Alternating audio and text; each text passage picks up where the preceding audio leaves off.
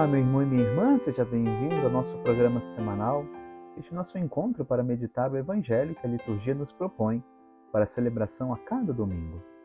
Celebrando o 26º domingo do tempo comum, a liturgia nos apresenta o trecho do Evangelho segundo São Mateus, capítulo 21, versículos de 28 a 32.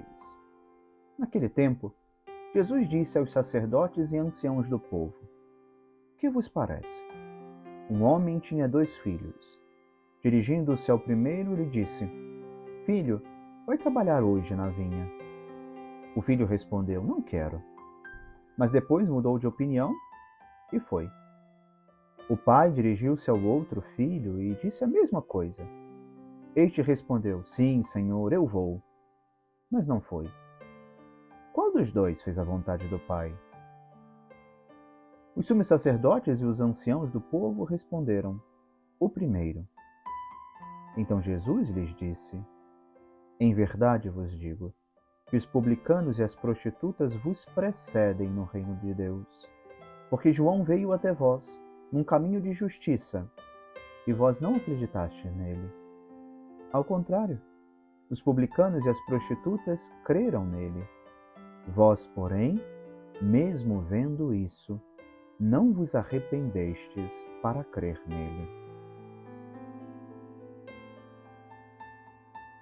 Caríssimos irmãos, o breve trecho que hoje lemos, de certa forma, está fundamentalmente conectado ao que foi proposto para o último domingo. Mais uma vez está um chamado sendo apresentado ao nosso coração, um convite para o trabalho na vinha do Senhor. Mais uma vez, adentramos esta cena em que o pai está à procura de trabalhadores. Porém, aqui não são desconhecidos que estavam pelo caminho, mas um e outro filho que hoje ele chama. Você e eu. Convidados a tomar parte nesta grande vinha do Senhor, na construção de seu reino.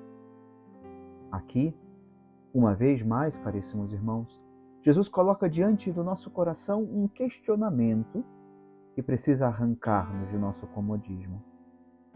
Aqui, a chamada de atenção nem está para o fato de fazerem algo contrário ao que está estabelecido por Deus, ao menos no primeiro momento, assim como foi semana passada. Não é que estivessem com atitudes erradas, vivendo algum pecado, que seja, estão, isso sim, ociosos.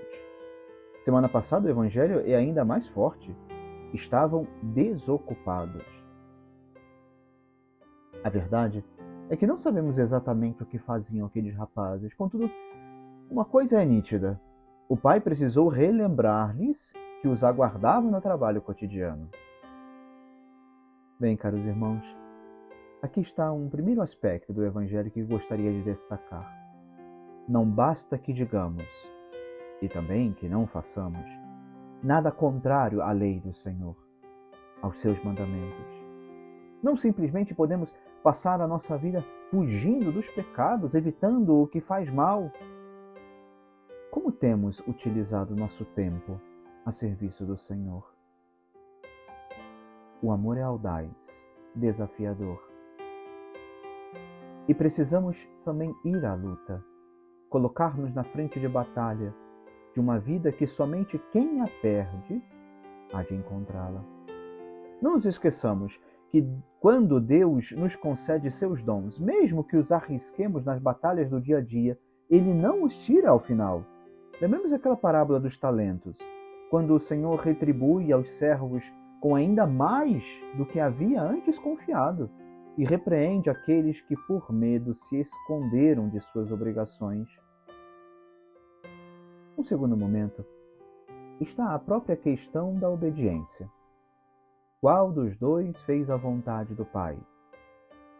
O que falou ou o que de fato fez? E aqui encontramos uma forte questão de coerência de vida do cristão.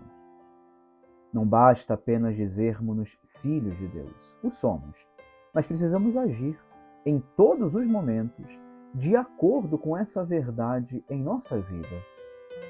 O Pai se relaciona conosco com essa especial benevolência. Está sempre mais interessado em que abramos nosso coração para sermos seus instrumentos. Mas não só isso. Abrir o coração para que realmente colhamos em nossa vida, em nossa alma, os frutos desta redenção que Jesus nos alcança na cruz. No Evangelho de hoje, Jesus não está dizendo que os publicanos e as prostitutas são melhores do que os outros, mas que eles são exemplos de como Deus é misericordioso. Mesmo as pessoas que são consideradas pecadoras podem se arrepender e mudar de vida. Deus é paciente com todos nós. Ele não desiste de nós, mesmo quando nós o decepcionamos. Ele nos deixa livres de fazer as nossas próprias escolhas, mesmo que isso signifique que vamos nos afastar dele. É maravilhoso pensar na paciência de Deus. Ele está sempre nos esperando, sempre disposto a nos ajudar. Ele respeita a nossa liberdade, mas também anseia pelo nosso sim, para podermos nos acolher novamente nos seus braços, paternos a nos perdoar. Que Deus lhe abençoe e guarde. Em nome do Pai, e do Filho, e do Espírito Santo. Amém.